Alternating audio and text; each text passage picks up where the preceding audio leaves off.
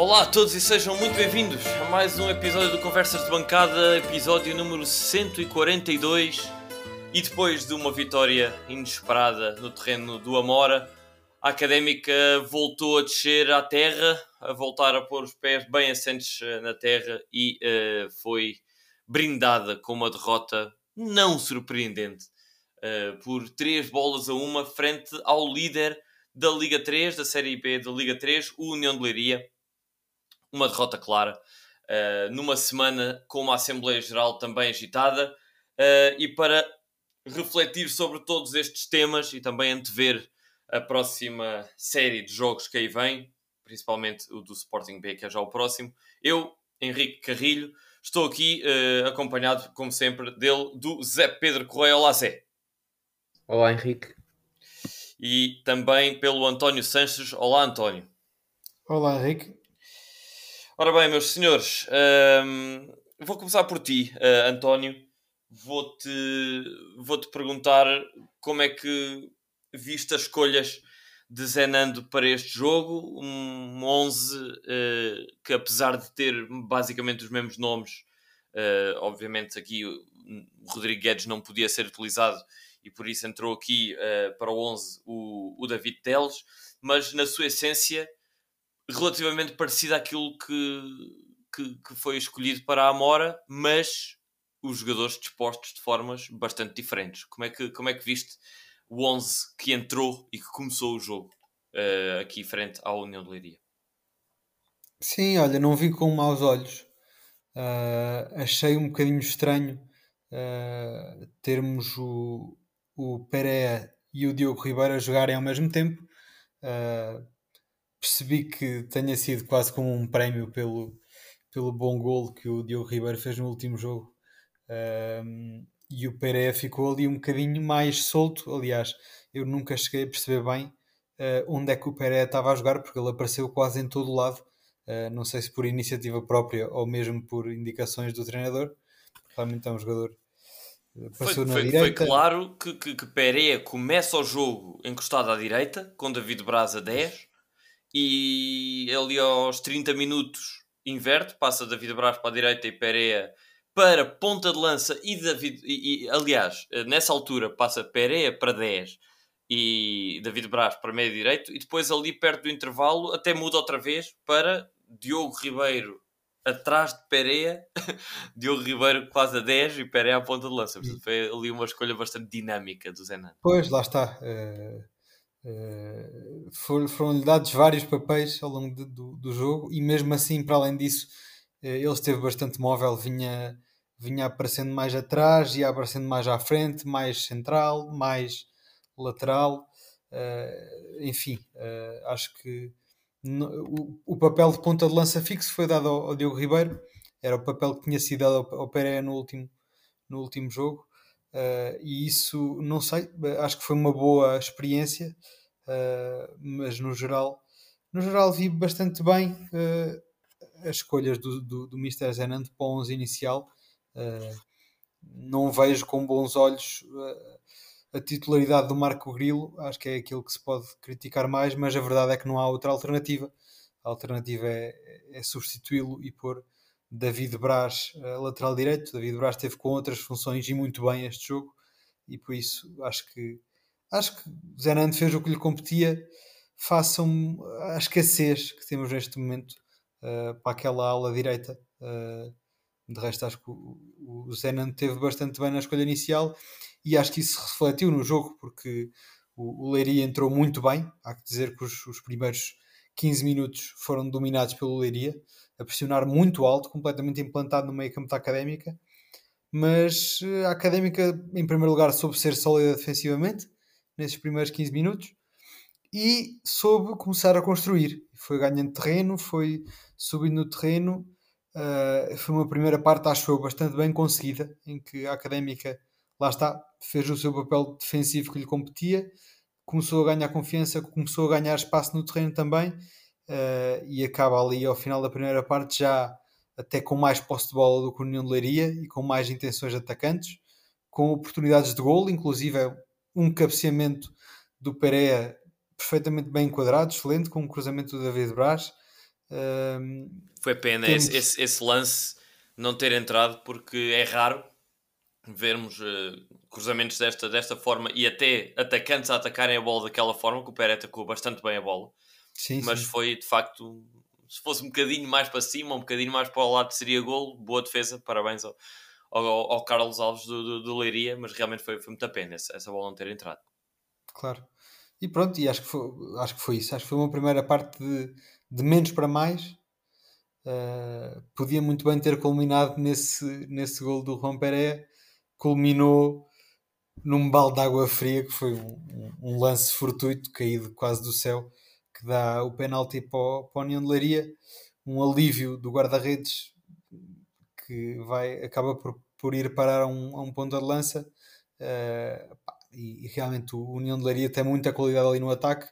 Tivemos azar também que o Doglão corta, corta a bola com, com o braço e com a mão. É efetivamente penalti, acho que não há grandes dúvidas. Também não há grandes dúvidas de que é difícil, é um penalti muito difícil de evitar. Quer dizer, o Doglão uh, lá está, precisa dos braços naquela posição para se equilibrar como deve ser.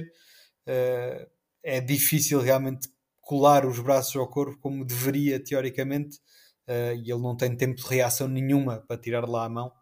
Sim, uh, é, um, é, um, é um lance completamente à queima-roupa, não é? Um tiraço sim, sim, ali sim. a poucos metros do, do, do, do, Doglão, ele a cair, aquilo é perfeitamente natural, não é, uma, não é uma falta deliberada, não é uma mão deliberada, mas infelizmente são, são as regras e, e penalti bem assinalado, sem sombra de dúvidas, sim. Sim, e foi, e foi assim que acaba a primeira parte com esse balde de água fria deixo, acho que deixo agora o resto da análise para o Zé Pedro, se calhar da segunda parte, que aconteceu muita coisa. Sim, uh, deixa-me só pegar naquilo que tu disseste uh, acerca das escolhas do, do Mister. Eu acho que Zenando voltou a estar bastante mal. Uh, e voltou a estar bastante mal por, por dois motivos.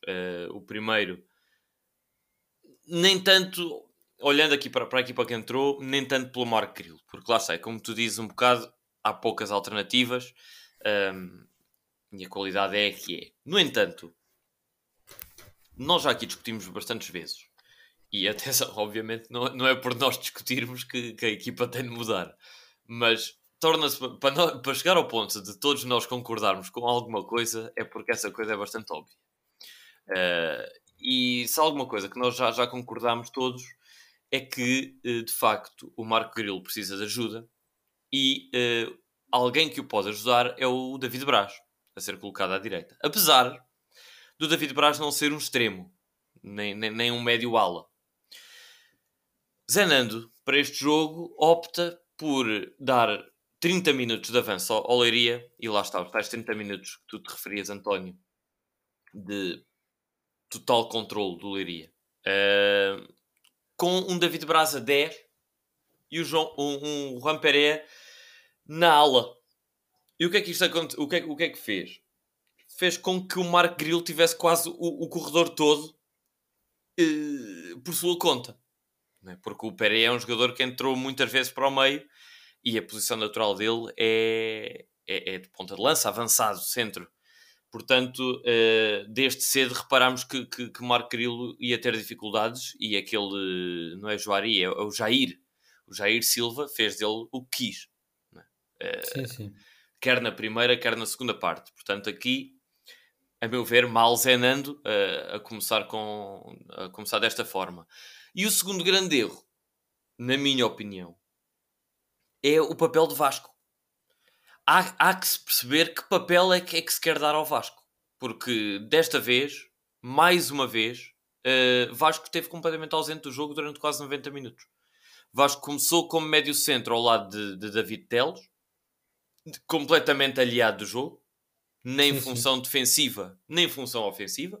Era ali um, um, jogador que ali andava no meio campo perdido. A certa altura, até chegou ele a ser a opção para jogar a 10, que acho que é inacreditável uh, uh, no início de uma segunda parte em que a académica precisa atacar. Uh, entra David Caiado para o lugar do Juan Pereira, que já estava amarelado e estava-se mesmo a ver que ia ser expulso. Ok, aí relativamente bem entende-se que, que, que, que Zenando percebeu o risco e não quis ficar a jogar com 10. Ok, entra David Caiado e fica David Caiado, fica David Teles e fica Vasco Gomes. Com estes três jogadores, o que é que Zenan decidiu fazer? Colocar David Caiado e David Teles mais recuados e pôr uh, Vasco uh, atrás do ponta de lança. Eu acho que isto é, é, é, é mais uma decisão inexplicável. A fazer lembrar eu aquelas. Acho, eu, eu, não acho, eu até concordo com, com o Missa Zenando nesse ponto, sabes? Então Porque... ajuda-me a perceber isto. Porque com dois médios ofensivos, uh, colocares um médio centro mais à frente destes dois, não percebo. Pois, não sei. Médios ofensivos, o Caiado não é. Não é? Não é? Caiado é médio centro. Epá, é um jogador não. tecnicamente bastante mais evoluído do que o Vasco e é um jogador com. Certo, que não quer, que não quer, dizer, que, tem, que, que não quer dizer que tenha que ser um médio ofensivo. Certo. Uh, eu, eu, no último jogo vimos o, o, o, Vasco a jogar nesse papel mais de 10 e foi o melhor jogo do Vasco até agora. E este jogo vimos a mesma coisa. Eu concordo contigo que o Vasco esteve completamente desaparecido, sobretudo durante a primeira parte em que lhe foi dado esse papel de, de médio centro puro. Teve, não, não apareceu e quando ele realmente apareceu um bocadinho foi quando teve aí a jogar a 10. E acho que essa, essa está-se finalmente a provar que é a posição onde o Vasco Gomes deve jogar. Pronto, pois, é mais um eu não concordo casos... contigo a dizeres que ele jogou a 10 com o Amora, porque não foi. Eh, o, o jogo em Amora jogámos numa tática bastante diferente. Lá está, o Vasco com o David é. Caiado, os dois no meio campo em linha não havia ninguém mais avançado, havia sim o Rodrigues mais recuado. Aí sim um triângulo invertido. Agora, desta vez, claramente que jogou ali alguém nas costas do, do ponta de lança. Ou não concordas com isto? Não, não concordo. Não concordas? Não, acho, acho que em Amora o médio mais avançado foi o Vasco, claramente. Aí é bem. Então pronto, diferimos nisso. Isso mas... por vários, isso, isso viu-se em vários lances de construção. Olha, viu-se por exemplo no golo que marcámos que é uma assistência dele que ele aparece isolado, uh, vários lances assim, e hoje a mesma coisa. Hoje acho que a, a melhor, a única parte em que, o, em que o Vasco Gomes apareceu foi quando, foi quando lhe foi dado esse papel de médio mais ofensivo. Pá, não, não lhe chamemos 10 porque não é um 10, mas médio mais ofensivo. Eu não concordo nem com um nem com o outro. Acho que o Vasco, ou melhor, meio concordo com os dois, mas discordo em grandes partes.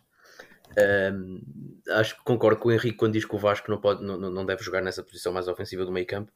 Não acho que tenha jogado de forma tão escandalosa assim. Não vejo que a equipa tenha jogado de, for, de, de forma a que o, terceiro, o médio mais ofensivo fosse próximo sequer de um segundo avançado. Acho que jogou em todos os momentos do jogo, tirando o momento em que Pérez se, se juntou a, a Diogo Ribeiro Acho que o meio campo foi bastante. jogou bastante próximo uns dos outros, à semelhança do que aconteceu em Amora. Em Amora jogámos também, pelo menos na segunda parte, com um duplo pivô, com o Guedes e com o Vasco lado a lado. Não, não, não, não, não vi o Vasco a ser o médio mais ofensivo uh, da académica no jogo com a Amora, uh, como o Tony aqui disse. Uh, mas concordo com o Henrique quando diz que o Vasco não, não, não deve ser o jogador do, do vértice mais ofensivo do meio campo. Acho que e fazendo um paralelismo para este jogo, acho que uh, Zenando, uh, para já, não, nem, vou, nem vou tocar na primeira parte, porque acho que vocês aí tocaram em tudo e bem. Acho que Zenando falhou claramente ao colocar Pereira a ser extremo do lado do Marco Grilo, percebeu lentamente que isso não ia dar certo, mas depois quando corrigiu e passou o braço para essa posição, uh, conseguiu, a equipa melhorou bastante, uh, até a espaços foi superior ao Leiria, depois o gol até vem um bocado contra a corrente do jogo, Uh, agora, onde Zenant esteve mesmo mal foi mesmo na entrada para a segunda parte e nas decisões que tomou ao longo da, da segunda parte. Não, não, percebi bem a alteração de, de entrar caiado para o lugar de, de Pereira. Percebo que ele quisesse fortalecer o meio campo, mas não percebi bem a saída de Pereira. Acho que podia ter saído o Diogo Ribeiro. Acho que terá sido a questão do amarelo, isso. não é? Talvez, talvez. Uh, deu a ideia que o Pereira é assim meio, meio maluco. Viu o amarelo, foi assim meio. Foi por. Uh, chutar a bola para longe, pode ter sido isso, mas mesmo assim, pronto, depois o Caiado não, não teve Pereira, O Pereira, isso viu-se viu na televisão, uh, o Pereira ganha, recebe o amarelo porque puxou bastante. Ele puxou assim, mas depois mandou a bola para longe. Não sei sim, até que ponto é se calhar um certo, acumulado. Nunca se vai saber, sim, nunca se vai saber. Uh, mas acho que essa, essa entrada para a segunda parte não foi nada positiva. Mas acho que também a equipa também entrou. Aquele gol pesa muito porque a equipa estava a jogar melhor nessa, fase do jogo do que o Leiria, que é a melhor equipa da Liga 3, ou o melhor plantel, e depois sofre um gol daquela forma. Uh, acho que depois isso pesou. Zenan não soube dar coesão à equipa no balneário. tirou a coesão ao, ao tirar Pereira e colocar David Caiado, que não entrou nada feliz, e depois o Leiria também entra muito bem, faz dois golos, mata de vez o encontro, uh, e a partir daí nem a, nem a equipa conseguiu fazer nada, porque deu, deu ares de, de, deu, sei lá, foram flashbacks da académica ao longo de toda a primeira volta, portanto nem os novos reforços não fizeram essa, essa diferença assim, não é, não, isto não é tudo questão de reforços de mudar a equipa, é mudar o chip, e a equipa deu claramente, a segunda parte foi uh, um resumo da primeira volta da académica, qualquer enorme apatia, não há qualquer tipo de fio, de fio de ligação entre os setores, e por isso é que assim que entra Caiado e sai Pereira, a equipa deixa de ter o único ponta de lança que é capaz de permitir um fio, um fio de jogo de outra forma, um jogador consegue uh, segurar a bola, receber bolas difíceis, fazer a equipa subir, coisa que o Diogo Ribeiro não consegue fazer uh, dessa forma. E, e a equipa aí sofreu muito. O, o, o Caiado não entrou bem, o Luri entrou com tudo, faz dois gols, mata o jogo e a partir daí as alterações são ridículas. Porque tira Diogo Ribeiro, que eu apesar de não gostar dele, não, gostar, não, não, não ter gostado propriamente da exibição dele, um, tinha que continuar, né? No, Vasco Paciência não é um ponta de lança, não fez sentido essa alteração. Colocar Pepo a extremo não faz qualquer sentido para mim. Uh, e, pá, e nesse sentido, depois, depois percebe que faz a janeiro ao tirar o ponta de lança, mete o Neketia. Uh, acho que foi tudo completamente ao lado. Altera as alterações foram todas. Tudo o que, o que Zenando fez do intervalo para a frente foi desastroso. E nesse ponto de vista, pronto, a equipa não, não, na segunda parte nem tem grande história. O Eiri entra Sim. bem, a Académica marca a bola parada, que é mais uma vez é, flashbacks do que foi a Académica na, na, na primeira David volta. Teles a bater e Buca a, a, disturbar, e neste caso foi, é. foi, o, foi o Doug Lomas, podia ter sido outro a encostar só. Nestes 5 meses a Académica só lá vai assim. Uh, no último jogo e na primeira parte deste deu ares com o Peré talvez pudesse ser diferente e com a equipa a jogar de outra forma, com o Seco na esquerda. A segunda parte pá, foi mais uma vez a académica da primeira volta, só lá vamos bola parada.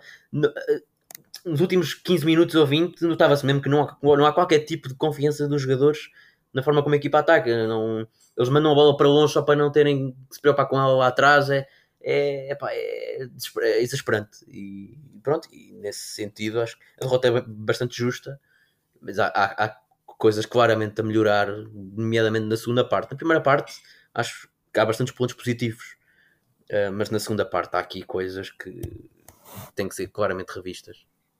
Eu concordo no cômputo geral.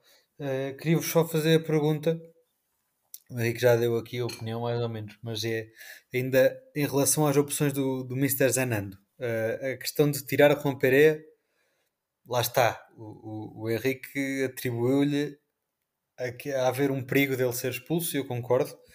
Para além dele já ter esse amarelo, estava ali a mostrar uma ou duas atitudes de falta de cabeça e que facilmente seria expulso.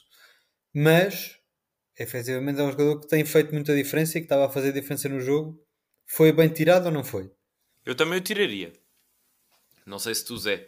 Eu não tirava porque, porque uh, pá, não, não vejo. Pá, não sei se passei um bocado mal demais para dizer, mas uh, não, não vejo. Acho que a equipa, e já deu para ver durante. Nem, não, não acho que seja mal de dizer.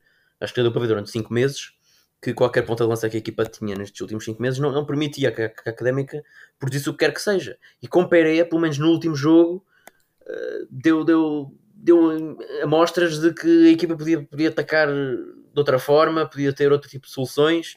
E acho que o Pereira não fez um mau jogo. Não acho que o Pereira tenha, apesar, apesar de ter sido mal colocado no extremo, e todos concordamos com isso, no início, acho que foi sempre teve sempre inconformado, mesmo o extremo criou lances, fez ali, sacou eh, sofreu uma falta à entrada da área que não foi assinalada, pelo menos a mim do, do estádio parecia que não foi assinalada.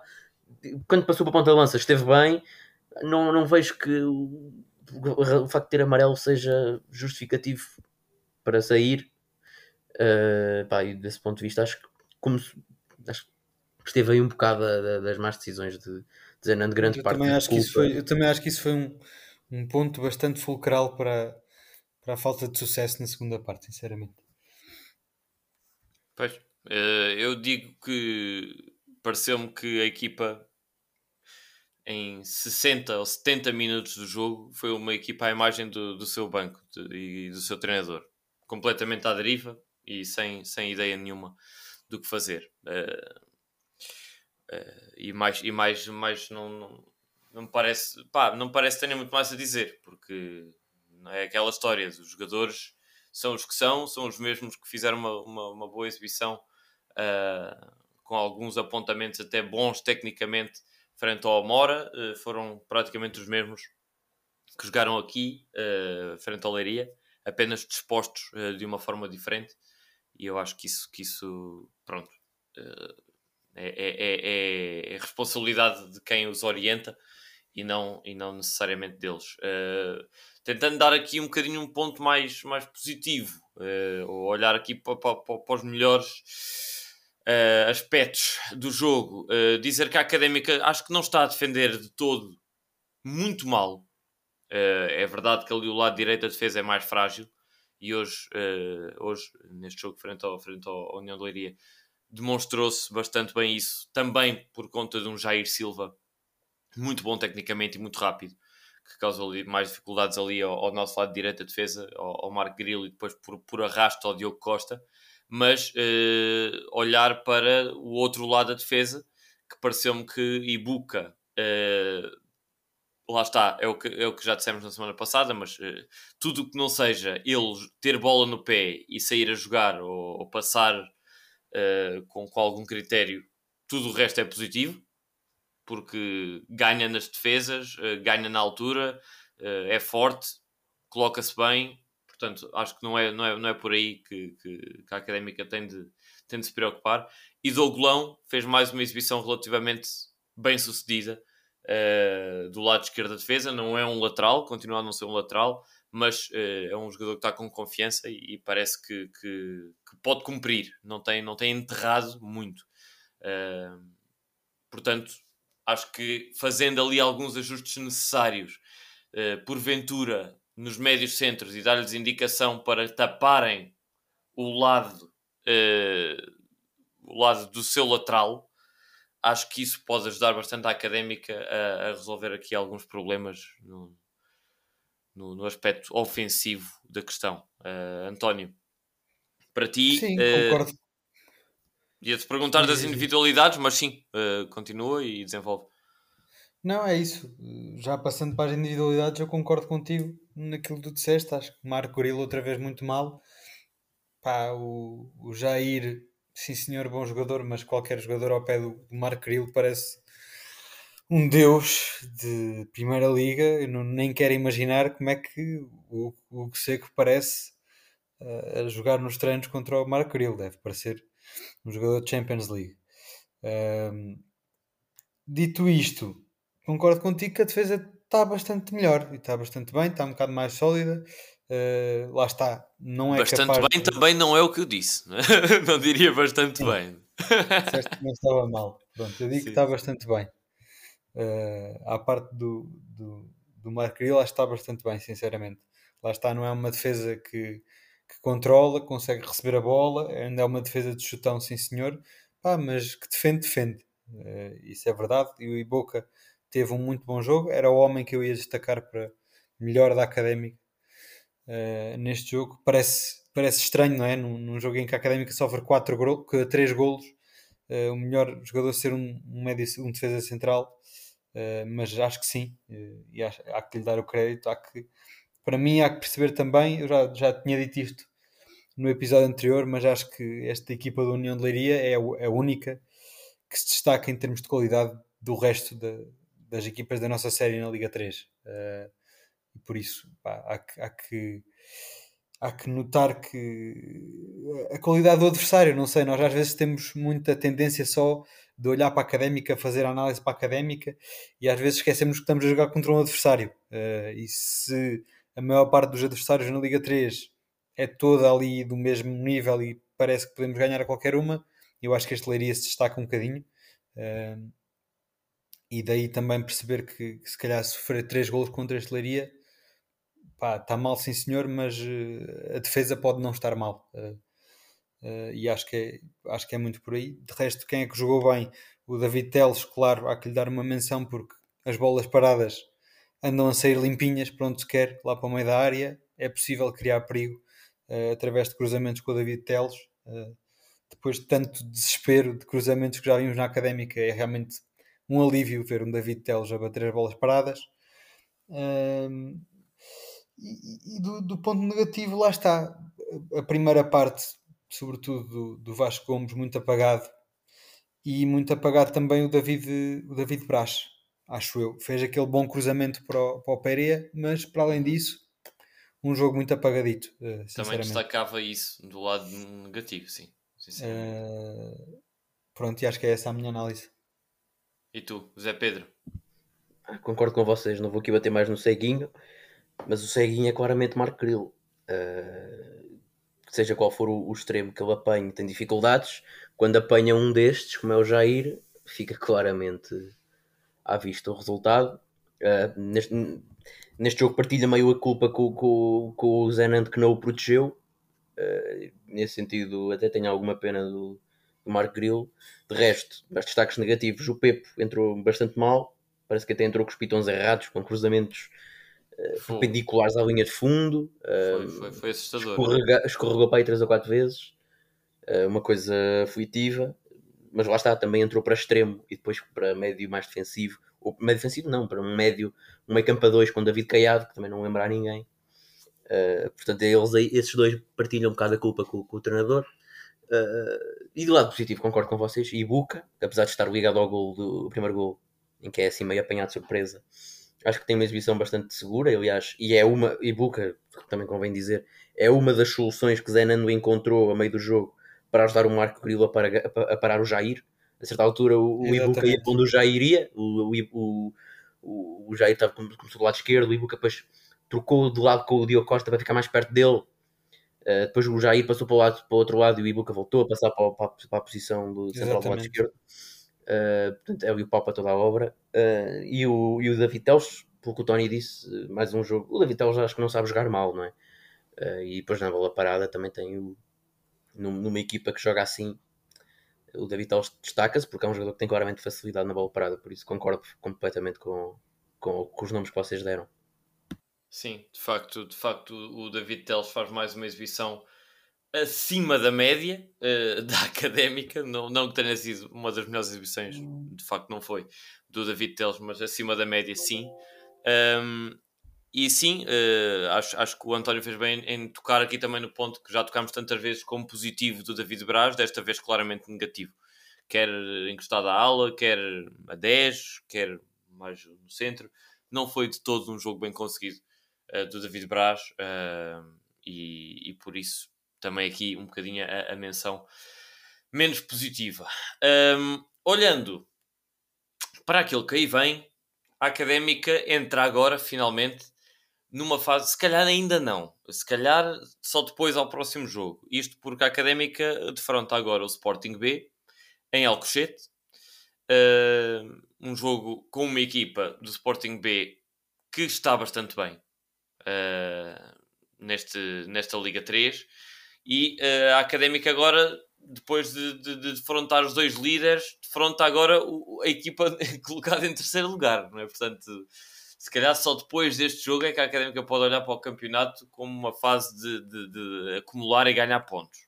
Uh, por um lado, é bom, porque a Académica defronta os três primeiros logo nas três, uh, logo ao fim das quatro primeiras jornadas, já que também defrontou o Bolonense que está em quinto.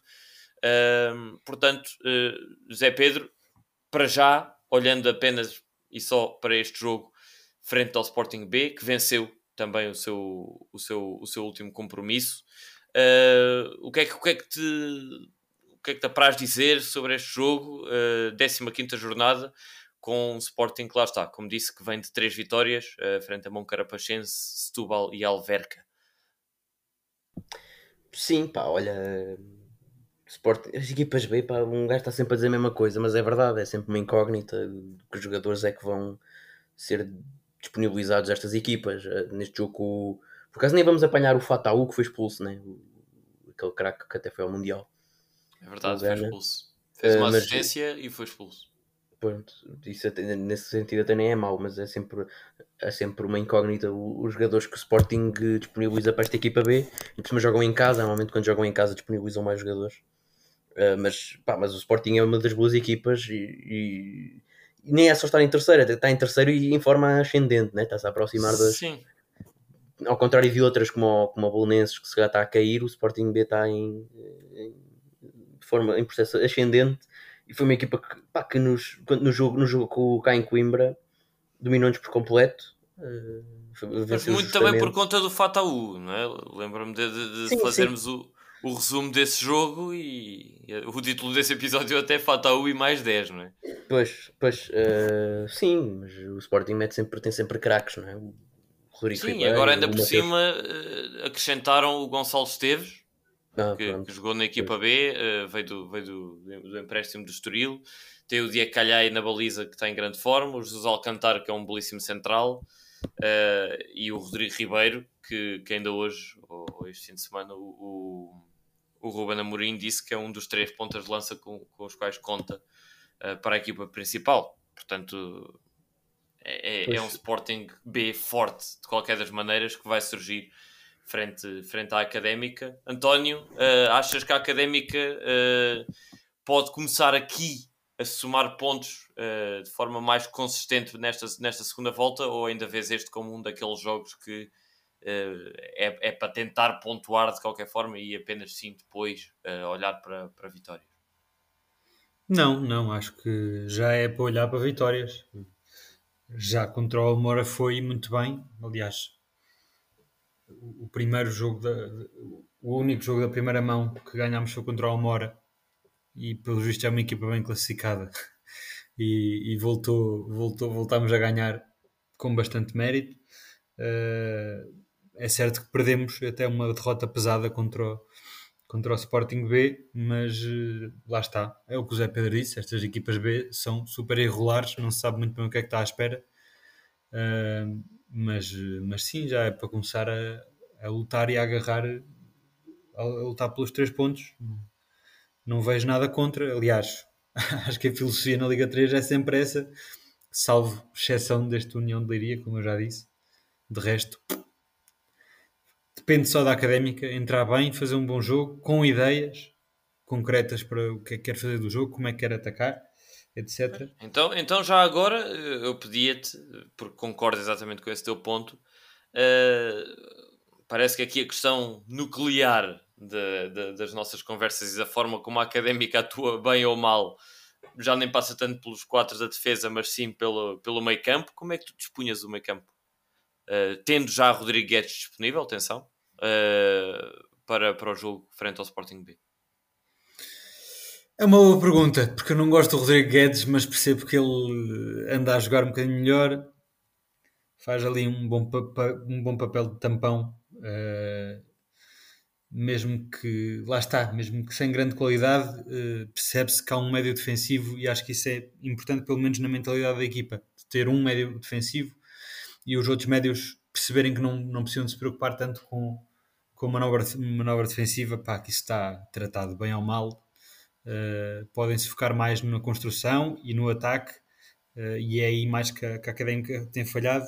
E acho que é até por este fator mental que eu poria então o David Guedes o Rodrigo Guedes a jogar a médio defensivo. Uh, e depois completava o meio campo com o Vasco Gomes, nesse papel mais ofensivo que já vos disse, uh, e talvez com o David Teles. Faria assim. Depois lá na frente, uh, lá na frente é o Pereira, tem que ser ponta de lança, o, o Seco na esquerda, e na direita é uma pois. bela incógnita. Na direita é uma bela incógnita, não sei. Talvez até o. Talvez, o, talvez o Paciência. Meteria o, o Paciência à direita. A ver o que é que dava. Então sentavas o David Braz? Sim. Ok. E tu? Ou então, ou então, ou então metia o David Braz a lateral direito. Isso nunca se sabe. Ai Jesus, isso é que não me digas, pá. Não isso. Tem que ser. É pá, não tem nada que ser, não tem nada que ser. David Braz, volta aqui a dizer, como já disse uma vez, não é lateral direito, malta. Mas é melhor, mas é melhor lateral não direito. É, que, não que é, não é. É pá, não pode ser, não. David Braz não pode jogar a lateral direito, lamento muito, pá, não, não, não pode ser. Zé Pedro, já agora estou curioso, depois deste, deste, desta aposta arriscada, diria, e até pouco popular do António, de eventualmente de sentar David Braz e lançar um, um Vasco Paciência à direita, uh, como é que tu dispunhas aquele segundo terço do, do Reduto da Briosa? É, assumindo que não haverão reforços para essas posições, acho que não andará muito diferente do último jogo, uh, do jogo contra o Mora, do jogo da semana passada. Acho que o Brás, se ainda tivermos o Marco Grilo, acho que faz algum sentido que o Brás jogue nessa posição, para, e tendo em conta que até é um jogo difícil uh, e que o Sporting tem bons jogadores para essa. podem jogar do lado esquerdo do ataque. Uh, acho que faz sentido ter o Brás nessa posição. Não, não concordo muito ter a posição dele, mas uh, acho que faz sentido dadas as circunstâncias e dado o Marco Grilo. acho que faz sentido o Brás jogue nessa posição. Depois no meio campo acho que andará à volta do que foi do último jogo com Guedes e, e Vasco.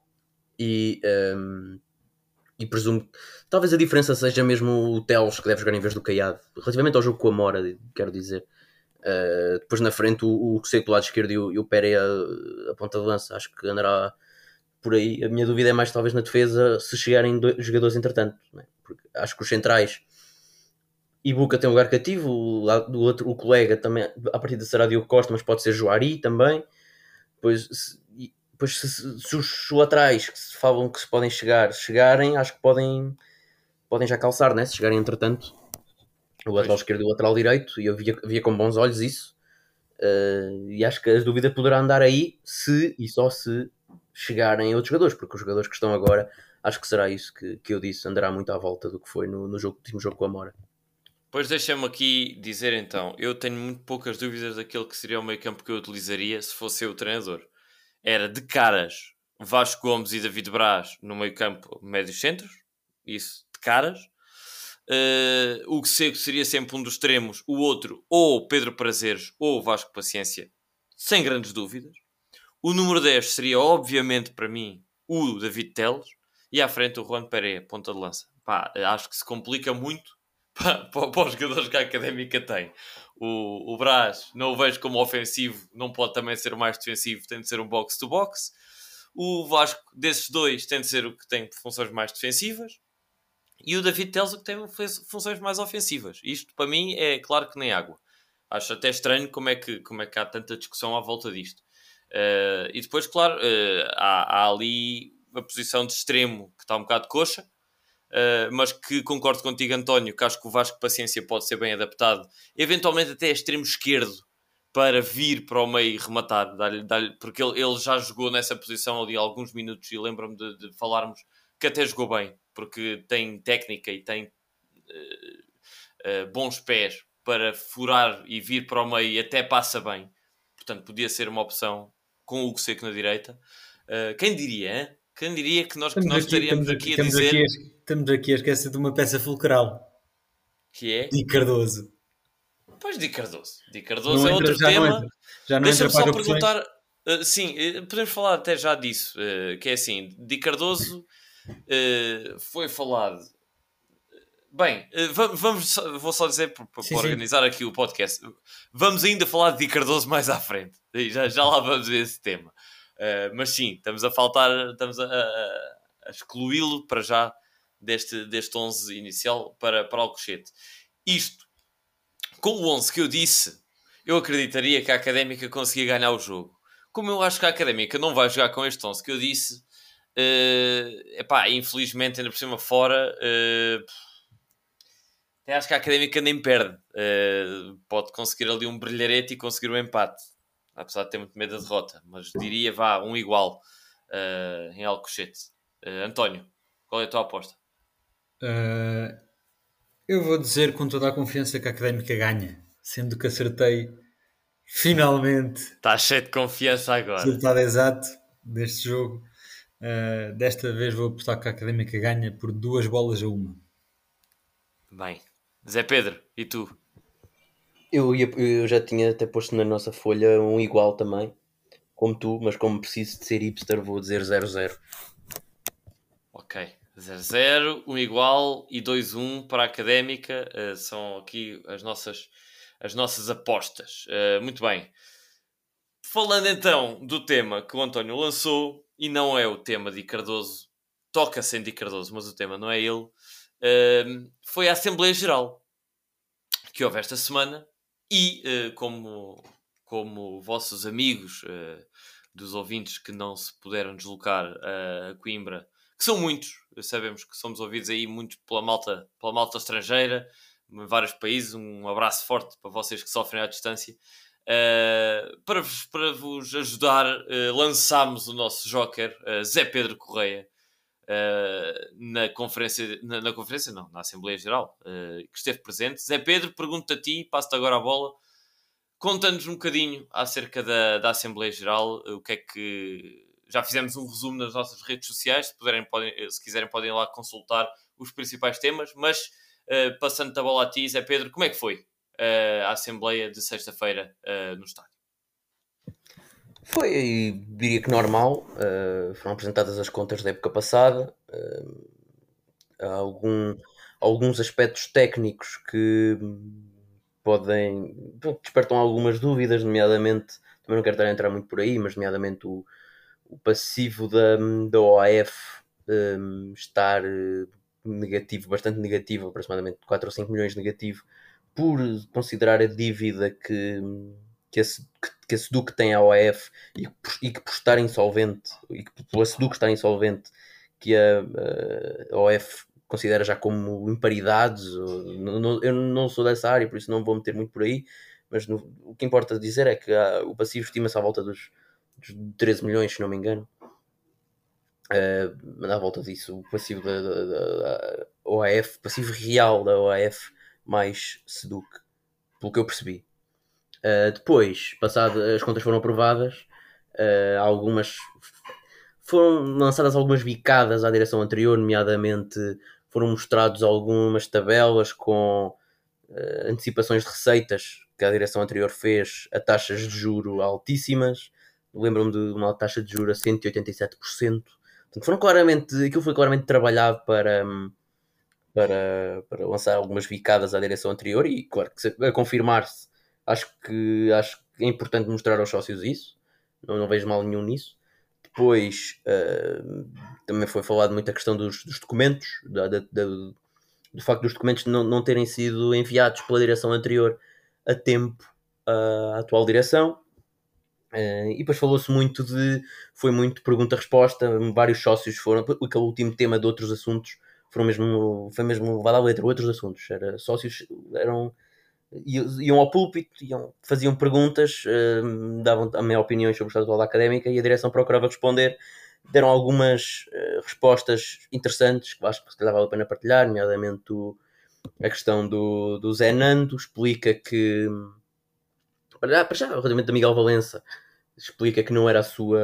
Até acho que isso já era público, pelo menos havia o rumor que a primeira opção seria Tosé Marreco, mas a 15 minutos de Miguel Ribeiro tomar posse, uh, Tosé Marreco liga a Miguel Ribeiro a dizer uh, que vai para o Tondela, depois uh, Miguel Ribeiro acaba por contratar Miguel Valença e acaba por despedir Miguel Valença uh, e ir buscar Zenando porque por este já estar na estrutura, etc. E, por, e disse também que está um, Zenando está a receber, acho que nem sequer está a receber mais do que o que estava a receber enquanto era diretor desportivo, por isso, é uma. Miguel Ribeiro falou mesmo em poupar algum dinheiro com esta, com esta decisão. Portanto, não está a receber propriamente o salário que Miguel Valença estava a receber, o que também é de folgar. E Mas já agora, já que tocaste nesse ponto, deixa-me só perguntar ao António uh, qual é a tua opinião acerca de, de, da forma como o Miguel Ribeiro comunica isto. Comunica numa Assembleia Geral e diz com todas as letras que o treinador que contratou não foi a sua primeira opção e foi outro que foi para uma equipa que está a lutar para subir da segunda liga para a primeira. Uh, não sei se partilhas da minha opinião, mas a minha opinião é de que é de uma, é de uma falta de classe bastante gritante uh, e, e, e, e, até desnecessário nesta altura estar-se a dizer isto, porque é, é, é, é o mesmo uh, que é a mesma crítica que eu fiz em off aqui ó, a vocês de, da Federação Portuguesa de Futebol estar a falar eh, e dizer que o Martínez não era a sua primeira opção. Por acaso não foi isso que aconteceu. Disseram, obviamente, porque é assim que se comunica, que o Roberto Martínez foi eh, a primeira opção. Uh, e critiquei Mourinho por vir dizer que era ele, que foi ele que recebeu o primeiro contacto, etc. Neste caso, foi o próprio presidente da académica que veio fazer este papel e dizer que, pá, pois foi o último recurso porque nós queríamos é o Tosé Marreco. E ele até já disse, não em Assembleia Geral, mas a uh, sócios em, em off, que houve mais tentativas, outros treinadores, para além do, do, do, Miguel, do, do Tosé Marreco, mas isso vou-me abster de estar a partilhar isso, porque lá está, acho que é errado e que não, primeiro, não faz jus àquilo que foi dito quando Miguel Valença foi expulso, uh, foi, foi demitido, um grande post elogioso, dizer que foi um treinador que deu tudo e fez incrível. E por outro, acho que não beneficia em nada a académica e a, e a sua imagem. Mas gostava de saber já agora a tua opinião, António. Pá, acho que isso é uma questão sociológica, qual, quase, de o que é que se deve dizer, o que é que é bom dizer, o que é que é mau, o que é que influencia, o que é que não influencia. Sendo uh, uma coisa bastante direta, tendo Miguel Ribeiro uma relação direta com o treinador. Pá, lá está. Eu, eu acredito que o Miguel Ribeiro veja isto como um ato de abertura, a tal coisa de que ele disse na campanha de vamos ser abertos com os sócios, não temos nada a esconder. Pá, pronto, é, é isto. Acho que é este tipo de informações também que o, que o Miguel Ribeiro sente que deve ser honesto e que isto é um ato de honestidade que ele está a ter e pau, pau, pau e não vejo com maus olhos. Isto depende de tudo como é que é a relação interpessoal deles por trás das câmaras, não é?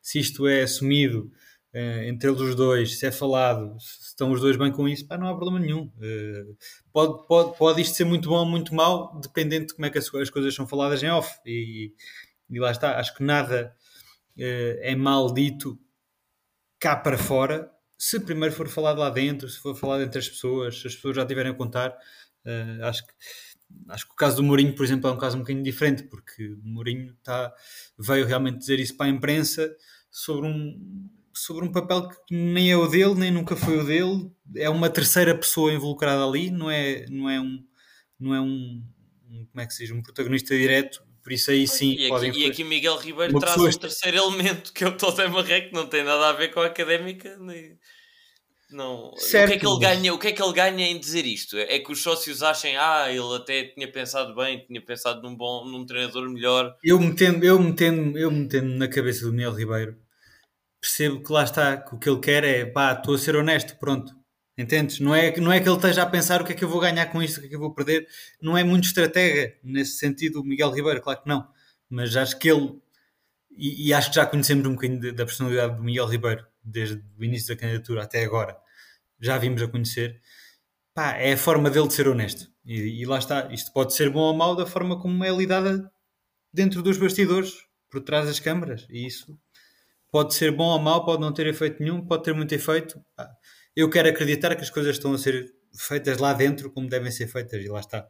Isso é que interessa, como é que as coisas estão, estão, estão lá dentro. Agora, concordo contigo que isto, em termos estratégicos, não, não é propriamente esperto, não adianta nada pode não ser, e eu acredito que não seja pejorativo também. Pois. Uh, nem, nem, digo veremos, porque a partida é um caso encerrado. Uh, mas, mas pronto, pelo menos a mim não me caiu bem uh, dar.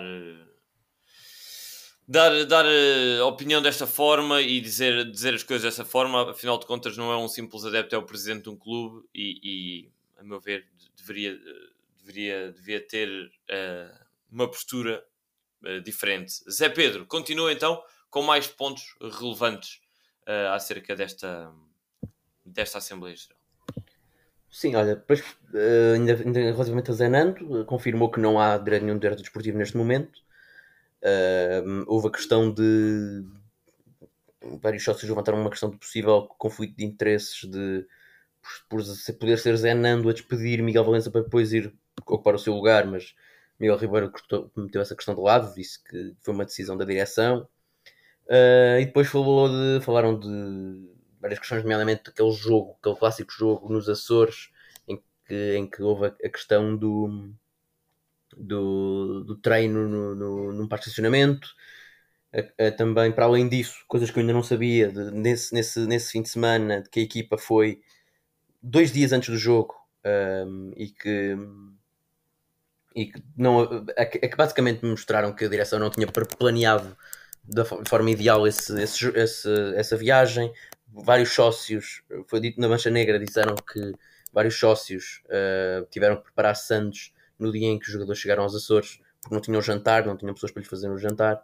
Então houve uma, alguma desorganização que Miguel Ribeiro confirmou e admitiu a sua culpa e etc. Acho que lhe ficou bem. E depois falaram de vários jogadores. Miguel Ribeiro garantiu que ainda iriam sair mais jogadores e ainda iriam entrar mais dois ou três. Falou-se da questão do 6, um médio defensivo que à partida virá. Exatamente, uh... pausa também aí, porque, uh, como tu dizes, foi feita essa, essa, essa comunicação da que à partida chegaria.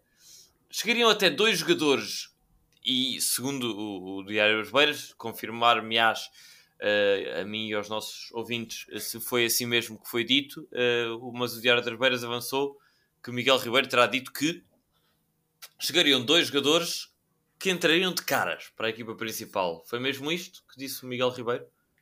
Sim, eu lembro-me de dizer dois ou três jogadores, disse claro, a posição 6 claramente ele deu a entender que sim, que, que seria um jogador para entrar de caras.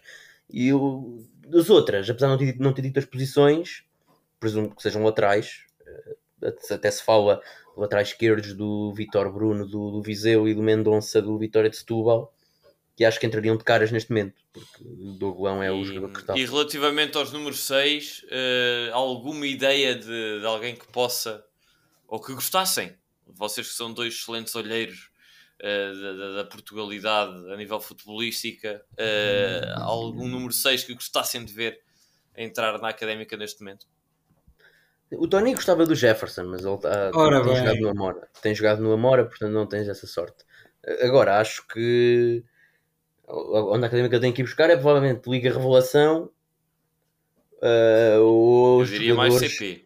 Encostado, não acho nada. Não, tenho sérias dificuldades em acreditar que seja um jogador do Campeonato de Portugal porque um, os jogadores que entrassem de caras na equipa da Académica no Campeonato de Portugal têm que ser jogadores com contrato e que a Académica tinha que pagar para os obter e não vejo minimamente isso a acontecer. Epá, e jogadores acontecer... da Liga Revelação, conhece assim algum? Eu não, pá, eu não faço sempre ideia, eu não vejo, eu não vejo isso, eu não, não, não, não, não tenho por hábito de ver a Liga Revelação. Tenho, tenho, tenho, acompanhado o Mafra pela questão do Guilherme e do Leandro Ferreira, que agora até foi para o, para o Benfica Castelo. Guilherme, que ao contrário agora, das expectativas sim. de muitas mais línguas, já, já soma duas participações da equipa sim, principal sim, já, para Gáudio, o meu e do António. Sim, já jogou 20 minutos. Depois Pronto, mas de resto não, não tenho acompanhado minimamente a Liga Revelação. E, mas acho que será algo, algo por aí, ou dispensa, uh, jogadores a dispensar na Liga 2, ou até mesmo em equipas uh, topo da tabela da Liga 3, talvez diria de Série Norte, né? não estou a ver com dificuldade alguém a disponibilizar jogadores na Série Sul para, para a mesma série, né? Pois. Exato. Uh, de, pronto, e desse ponto, acho, acho que será por aí. Uh, não sei, porque não sei, não, não sei, não, não conheço propriamente, não estou muito por dentro desses, desses eu mercados. Eu aqui um nome que eu gostava de ver regressar à Académica. Seu nome, Diogo Pereira. Não, mas ele tem jogado no São João de Ver e o São João de Ver tem estado, tem estado bem. Vejo isso com muita dificuldade. É pá, não acho impossível. Não acho impossível. É mais possível de ser Diogo Pereira do que um jogador do CP agora. Vejo com dificuldade do São João de Ver disponibilizar assim um jogador. Quanto ao, ao lateral esquerdo, acho que qualquer um dos dois que se falam, Vitor Bruno ou Mário Mendonça. Eu gostava do Vitor Bruno. Eu também gostava do Vitor Bruno, acho que se, vier, se tiver condições físicas não uh, não assim, nem sei como é que é dizer, mas uh, que o recomendem, vá. Acho que seria uma, uma, uma adição excelente. E depois espero que, espero que o outro jogador, que seja um lateral direito, acho que é urgente. Não temos outro. O que temos é Marco Grilo. E, e não mais nada. Jori, não sei se contará e, para essa posição. E até o momento, até o momento, e deixa-me fazer aqui esse, essa nota uh, de meia culpa, que no último episódio eu dei como já quase certo, ou como certo, a saída do Xavi Venâncio. O que é certo é que não. Uh, até o momento uh, continua a não ser convocado, mas também continua sem haver nota oficial. Nota oficial são apenas aqueles jogadores que nós publicamos no nosso Instagram, oficial no verdadeiro sentido da palavra, as saídas são de Bernardo Ferreira, lateral, uh, de também do Benny Silvano, do uh, Diogo Machado, o Isaac e, uh, aliás, o Isaac, o João Pedro Paes e o Luís Pedro. Estes são os jogadores oficialmente que já não fazem parte do plantel da Académica. E deixamos já agora, só porque falámos nele e lembrei-me, recomendar que todos vão ver o golaço que marcou Isaac Boaquier já no seu segundo jogo pelo FAF. Uh, a cumprir a tradição de uh, jogador que sai da académica brilha onde quer que seja. Uh, mas continua, Zé Pedro, com o, teu, com o teu sumário da Assembleia. E pronto, para acabar, falou-se de aposta da formação, houve muita, muita discussão, vários adeptos não, não aceitaram, não, não, não, eram da opinião de que a aposta da formação tivesse sido tão, tão grande quanto aquela que seria esperado falaram-se vários nomes e Miguel Ribeiro abordou claramente as questões uh, de todos, diria eu. Uh, Vasco disse que era do, dos jogadores que jogava mais tempo, e bem. Bernardo disse que perdeu a, a, posição para o Hidalgo, mas que continua e que tem uma posição, tem um papel mais importante do que o que teria no início da época. Uh, falou da questão Tusso, que é o Diogo Amaro, que até esteve no banco neste jogo, e que ele espera que estará mais vezes. Uh, e falou das questões dos dois jogadores onde eu queria tocar, que são Di Cardoso e Stitch, que foram uh, chamados à, ba à baila por um elemento da Mancha Negra que uh, deixou-se no ar de que na próxima época estariam no Estoril. relembrar que eles têm contrato de formação, portanto têm. o, o Stitch, por acaso, não sei se já não tem contrato amador ele falou de um jogador com um contrato amador, é capaz de ter sido o Stitch, mas de qualquer forma, eh, acho que estão, são livres de assinar na próxima época por qual clube que quiserem. O Estoril que tem, o Estoril que tem ido buscar, já foi buscar esta época dois produtos, ou, sim, ou dois jovens que estavam na académica. Exatamente, o Pablo e o. Uh, sim, não acho que seja impossível. Uh, pronto, e a questão do. do ele falou desse, de, de, de Cardoso a dizer que uh, tem, anda atrás dele com, com um contrato para ele assinar, mas que Di Cardoso recusou. Deixou assim essa deixou assim essa na, na no ar uh, e podemos discutir isso.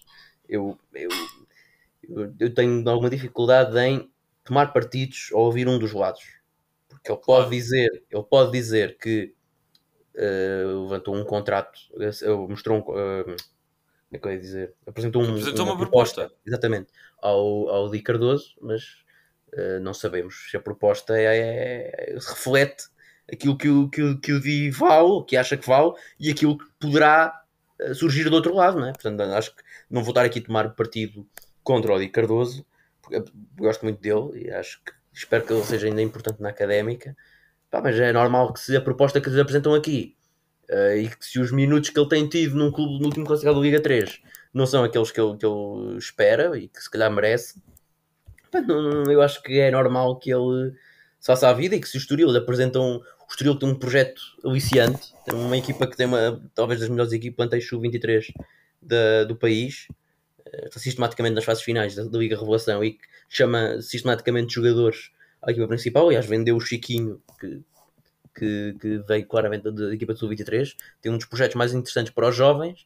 Acho normal que se a equipa alicia ele e o Stitch, acho normal que eles uh, possam sair. Claro que fico triste, mas não, não, não vou tomar o partido da direção, porque não sei que proposta é que foi feita e não sei, não sei que propostas é que ele pode ter no outro lado, portanto não, não vou estar aí, não vou ser aqui anti, anti Di Cardoso. Claro. Quanto eu, na minha opinião, muito simples e como tu, sem saber detalhes, uh, acho que é cada vez mais difícil a académica sonhar com uma venda de Di Cardoso, porque quanto pior estiver a equipa principal, menos razões há para Di Cardoso olhar para a académica como um clube que lhe possa dar aquilo que ele quer e que aparentemente tem talento para alcançar ou, ou, ou teria uh, pelo menos potencial.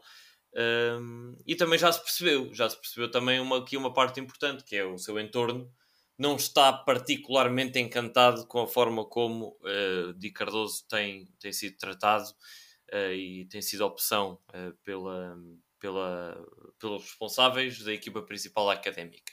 E não estando o entorno contente, uh, nós sabemos que a um nível mais alto uh, são agentes, uh, se calhar a um nível mais baixo entram aqui também familiares, e, não, não, não, não estando estes contentes com a forma como, a, como o jogador está a ser tratado na, no clube, parece-me óbvio que estes uh, terão interesse em negociar com outras partes e em ver-se, entre aspas, livres da académica o mais rapidamente possível. E eu entendo. entendo essa, essa forma de, de olhar para as coisas, porque afinal os, os únicos que são verdadeiramente da académica somos nós, adeptos, e todos os jogadores e familiares dos jogadores e agentes dos jogadores e pessoas envolvidas com os jogadores pensam nas carreiras dos jogadores.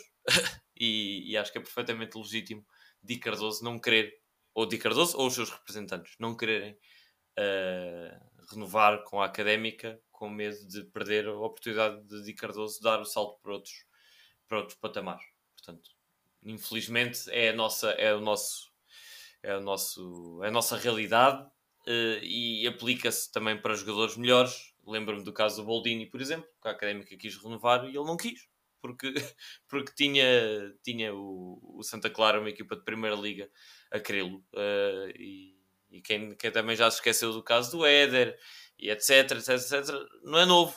Simplesmente é mais grave a nossa situação uh, neste momento. Mas que a Académica e outros clubes da dimensão uh, nacional da académica tem esse problema? Tem. Portanto, é simplesmente. Uh, Deixa-me assim. só nota, uma nota a dizer que ele admitiu também que já rejeitou, que rejeitou uma proposta. Uh, já não sei se ele diz a palavra humilhante, mas uma proposta que, não, não, que ele acha que não refletia o valor do, do Di Cardoso e por isso rejeitou. Se calhar, se calhar tenho menos facilidade em, em, entender essa, essa, essa recusa por parte da académica. Não sei o que é que é humilhante neste momento para a académica sinceramente não sei o que, é que, o que é que a direção considera uma proposta humilhante. Mas eu acho que qualquer proposta deve ser ouvida, porque a académica está com uma mão à frente e outra atrás. Se eu ainda acha, eu, eu ainda tenho esperança de que consegue renovar com o Di Cardoso. Foi o que aconteceu com a direção com o Boldini, que também rejeitaram propostas nesse ano, em janeiro, por em acharem janeiro, que. Sim, sim, mas era o jogador titular da equipa principal, não é? Tá, então, pá, tá era um jogador, e a lutar Se calhar o dinheiro era maior, né? Estavas a tá lutar tá por uma subida. E aqui estás a lutar para não descer, eu sei lá. E eu acho que o Di Cardoso não jogou no último jogo porque estava lesionado. Neste, se calhar, ainda não está nas melhores condições. Mas eu acho que é dos. Assim, acho que, acho que vai ter um papel importante ainda na equipa. Quer dizer, não é por ele sair para o ano que eu acho que ele deve ser encostado, seja, jovem ou não. Porque sair, sair vão sair quase todos. Aliás, o ano passado saíram todos. Não acho que faça sentido encostá-lo se ele tenha, tenha a idade que for Uh, não, vejo, não vejo que ele deva ser encostado só porque não vai renovar. Acho que se ele é o melhor jogador para, para jogar, que jogue. Não, não, não vejo grande diferença nos dois casos. Pois. António, uh, vês uh, com alguma naturalidade isto da académica ainda, ainda poder rejeitar propostas pelos seus produtos de formação? Pá, mais ou menos concordo contigo que a académica não tem qualquer margem negocial e por isso isso devia dizer que são propostas humilhantes. Pá, neste momento nada é humilhante para a académica. Isso concordo contigo plenamente. Agora, acho que pode haver e deve haver muito bem a perspectiva de pá, que é sempre otimista, que é um bocadinho realista, de valorizar os ativos, de termos aqui um ativozinho. Podemos conseguir valorizar, podemos vender por um bocadinho mais. Pá, é, é um otimismo, se calhar, um bocado irrealista, mas que tem de ser feito porque é, é das poucas saídas que a académica tem neste momento pá, e temos que nos fiar nela, não é? Uh, por isso percebo também a atitude da direção, sim. Não, acho que é, lá está, é tudo bastante normal, é preocupante, mas não deixa de ser normal para o, para o, para o patamar e para o clima em que a académica está, para, para esta fase de vida académica. Pronto, é assim, é assim mesmo. Acho normal, sinceramente. Pois. Eu só tenho uma última coisa a dizer sobre o Di Cardoso, que é. Um, eu não sei, sinceramente, como é que funcionam os, os o tipo de contratos eh, de, de, de formação ou, ou semi-profissionais ou, ou, o contrato que Di Cardoso terá com a académica. Uh, mas se for, se se aplicar a questão de em janeiro ou a partir de janeiro o jogador poder negociar com, com outro clube já, já sem custos envolvidos uh, se o contrato de Cardoso não for mais tenso do que, do que, do que junho de 2023, a aposta e a, a, essa suposta valorização tinha de ser feita até janeiro, com uma, uma ótica de renovar com o jogador e aí prendê-lo, ou, ou, não é, é prendê-lo, mas tentar valorizá-lo para vendê-lo.